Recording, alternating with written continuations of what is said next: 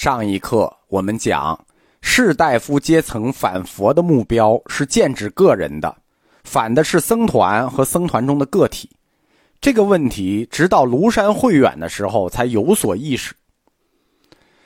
慧远提出，僧团必定是不属于这个俗世的，他自己也身体力行，一生不过虎溪，旗帜鲜明的表明了方外之宾和方内之人的差别。什么叫方外之宾呢？方外就是四海八荒四方之外，方内就是我们的红尘世界。慧远大师提出了佛教的人群集合论，就是整个人群是不同的集合。首先是两个大的子集：方外集合和方内集合。方外集合源于佛法自身的基础理论，所以不可避免的要拥有自身的理想和自己的行为模式。慧远大师在给恒玄的信中说：“世人之所以会混淆纯洁的佛法和不能忍受的僧人这两个矛盾的概念，是因为他们混淆了方外和方内的两个世界。纯洁的佛法属于方外世界，不能忍受的僧人那是方内世界的。但是僧人也有自身的责任，是因为很多僧人他们自身也混淆了这两个世界，因为这些僧人本身也应该属于方外。”但是他们混迹于方内了。出家人每天忙着处理一些俗务，而且确实有一些俗事也必须处理。我们讲道安宫的时候说过，好几百人的僧团，吃喝拉撒那是要有成本的，不是你光讲修行就行的。很多事也必须有人去做，而处理这些事就很容易因为世俗的某些利益，或者要臣服于世俗的某些权威。有些智商和情商不够的，去处理这些事物的时候，或者道心不坚定的，可能就会陷入俗世的财产纠葛，甚至于男女关系这类的问题上，导致无法自度度人，有的最后还落到一个让世人耻笑的下场。慧远大师说：“世人所不能容忍的，只是僧人中的一小伙人，有这种人，我们承认不护短。”但是整个僧团拒绝为这一小伙人背锅，甭管这一小伙人对吧？是什么主持啊？是什么名僧啊？是什么会长啊？都一样，整个僧团是拒绝为他们背锅的，即使他们是僧团领袖。慧远的论点走得更远，承认错误能叫护教吗？对吧？他说我们承认，我们不护短，承认错误能叫护教吗？对吧？慧远大师是要护教的，所以这个锅必须甩回去，他这个论点就走得很远。他说：“之所以产生这种情况，这种情况的根源就是出现了让人不能忍受的僧人。那根源的责任不在僧人，在谁？在王者。因为作为王者，你没有尽到供养僧人的道德义务，才导致他们走到这一步。这个锅甩了。僧人是红尘的过客，他们肩负着是为世人寻找出世间道路的使命。”对吧？世间只是他们的一个旅程，他们最终的目标在出世间，而这个出世间的目标，最终的巨大受益者是谁呢？是众生，是众生，也就是王者。因为王者是你是众生的王者呀，王者是众生的人间领袖啊。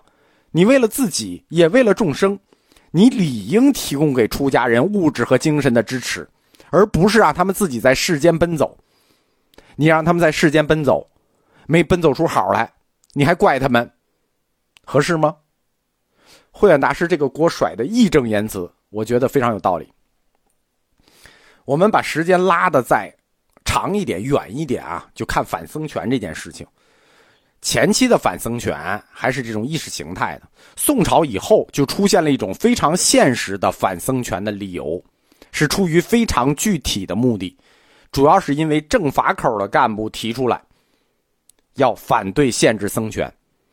唐朝到五代，中国庶民佛教的一大宗禅宗兴起，禅宗大流行以后，政府就深刻的意识到，这个社会上有一个到处流动、不受控制的自治群体是相当危险的，容易滋生盗匪呀、流民等种种不安定因素。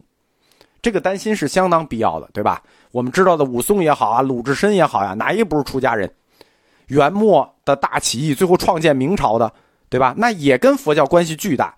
最后当皇帝的都是和尚。中国秘密社团，它最初的形态就是从僧团中来的。这就是说，政府从现实考虑，它要限制僧权。什么叫地下秘密社团呢？因为我们一直避免用“黑社会”这个词，所以我们叫地下秘密社团。公元四百年前后，独裁者恒玄首次提出了一个制度，就是定期考核淘汰沙门。通过考试的办法给僧人发度牒，就是发那个僧人身份证，用这个办法去淘汰滥竽充数的僧人。诏令里规定，只有三种人可以继续获准这种清净梵行、这种佛教生活、这种纯净的佛教生活。哪三种人呢？第一，对佛经有很深的理解，并且能宣讲解释佛经的要义，那比如我，哎，就可以出家。第二。长期生活在阿兰若，持戒精严的高僧。什么叫长期生活在阿兰若？阿兰若就是名字挺好听，其实就是哪儿荒去哪儿，荒山野地哪儿远去哪儿，就叫阿兰若。在很远的地方的高僧，那我们不招惹，您继续。第三，山居修行，不接触俗事，不经营俗物者。哎，这实际是给慧远大师定的啊。山居修行，不接触俗物，不经营俗物者。这三条标准就有点太严了。按这个标准，那僧人就不剩多少了。开课的时候我们讲过，中国佛教一出现，它就是一种都市文化的产物。它出现在都市，它没有出现在农村。什么名山大川啊，那些庙那是后来的事儿。现在恒玄说了，出家可以，哪儿远你们去哪儿吧。这个严格规定淘汰沙门标准的信。恒玄在发出去之前，为了尊重庐山慧远大师佛教领袖的地位，他先寄给了庐山慧远大师，说：“您看一下行不行？对吧？总得取得一下业界领袖的意见嘛。”你猜怎么着？大师不光没有反对，反而回信说：“好，好，好。”这些措施不光是合适的，而且是必须的。可见，当时南方的世人佛教中，很多僧人一定是戒律废弛，又不了解佛经，不然的话，慧远大师是不会支持这么一个苛刻的淘汰标准的。在这个时代里啊，几乎所有的杰出僧人，他们是有共同点的。从他们的回忆录或者后世的传记来看，我们能找到这个时代所有杰出僧人的那个共同点。就是都经历过游方阶段，对吧？道安也好，慧远也好呀，法泰也好呀，法雅也好，都游过方。什么叫游方？就是四处乱窜。他们像游牧民族一样，不断的迁徙，从北方的佛教中心迁徙到南方的佛教中心，从帝国的一个中心城市迁徙到另一个中心城市。我们讲它是佛教是一种都城文化、都市文化，所以它从一个中心到另一个中心。游方，它实际是佛教自身的文化传统。在印度佛教中有托钵苦行，中国和尚的游方就是印度佛教中托钵苦行的一个中国版。